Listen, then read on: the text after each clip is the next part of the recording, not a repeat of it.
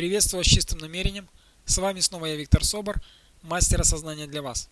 И сегодня я записываю подкаст 4 октября 2010 года в 22 часа 20 минут. Как и обещал, мы встретились с вами в понедельник. И мой сегодняшний подкаст о времени. Я хочу с вами поделиться своим наблюдением и осознанием в отношении времени – много лет тому назад я обратил внимание, что вполне возможно управлять временем. Любому человеку абсолютно. Можно ускорять время, можно его замедлять. От чего это зависит? От того, как мы себя э, ведем по отношению ко времени. Если мы говорим, что у нас времени не хватает, что мы не успеваем, время ускоряется и закручивается. Если мы говорим, что у нас времени предостаточно и мы все успеваем, время останавливается. Я вам приведу три примера из, э, скажем, моей деятельности тренерской – и коучинговой, и вы поймете, что все вполне обоснованно и реально. Итак, в марте месяце э, у меня была слушатель, она работала со мной несколько месяцев, и одна из проблем, которая ее очень беспокоила, это недостаточное время, недостаточно времени, постоянно везде опаздывает и так далее. И мы решение нашли очень быстро по одной простой причине. Сначала мы выяснили саму проблему. Проблема заключалась в том, что этот лидер э, сетевой компании, одной из сетевых компаний, постоянно повторяла, что она везде опаздывает, у нее всегда не хватает времени. Как только мы изменили э, ее установки или аффирмации на «у меня всегда достаточно времени, я всегда и все успеваю вовремя», времени у меня предостаточно, я везде и всегда э, бываю синхронистично и своевременно. Ну, то есть в таком духе мы с ней прорабатывали. Она нашла для себя оптимальные формы аффирмации. И как только она сменила э, одни установки «я не успеваю» на я успеваю, у меня всегда достаточно времени, тут же начала появляться вовремя.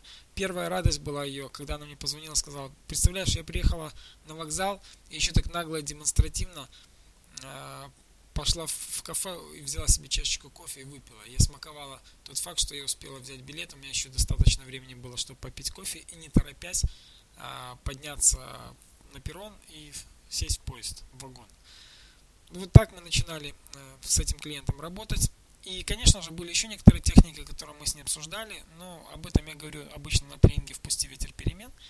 Второй пример – это недавний случай на тренинге «Впусти ветер перемен». Одна из женщин, одна из слушателей сказала, что когда шли такие дискуссии интересные, она просила побыстрее все заканчивать, потому что и так все понятно, в принципе, давайте работать дальше. А, это уже был конец дня, она говорит, нам будет закончить вовремя. Я ей сказал такую вещь, послушай, у нас есть с тобой два варианта. Первый вариант, мы все отрабатываем, потому что всем людям нужно получить осознание. Кто-то осознает быстрее, кто-то осознает медленнее, но любой человек имеет право осознать тему, осознать э, идею и так далее. И у нас есть с тобой два варианта. Вариант первый. Мы можем с тобой сейчас напрягаться, создавать напряжение в пространстве и во времени, и тогда, скажем так, у тебя есть, ты рискуешь либо не закончив э, тренинг уйти, либо дослушать его до конца и успеть все равно свои дела сделать. Какой вариант ты выбираешь? Ну, конечно, человек выбирает, я говорю, выбирает то, что успевает и так далее. Я говорю, тогда мы спокойно отрабатываем со всеми. И поверь мне, вот просто доверься мне, что в тренинг мы закончим вовремя. Так и получилось. Кстати, почему? Потому что когда человек пару раз еще пытался там, набирал воздух, чтобы что-то сказать, я говорил, спокойно, мы успеваем. Помнишь, мы успеваем однозначно. И мы успевали. И еще один пример, тоже э, недавний мой случай. Одна из э, женщин, с которой общаюсь из Киева, очень тесно так мы с ней взаимодействуем, она мне говорит, послушай, у меня совершенно не хватает времени ни на что. Я решила на час раньше просыпаться. Я и так просыпаюсь там в 5 утра. Я решила просыпаться в 4, чтобы все успевать. И я предложил сделать следующее. Я сказал, сделай вдох, выдохни. И э, давай сделаем по-другому. Что если ты на час позже будешь просыпаться. Что если у тебя будет больше времени при этом выполнить все свои дела? Она говорит, как это так? По логике вещей, если я на час раньше просыпаюсь, то у меня больше времени. Если ты говоришь просыпаться на час позже, как же я буду все успевать? И мы с ней провели эксперимент. Первое, это утверждение, что я все успеваю вовремя, у меня всегда достаточно времени на все мои дела.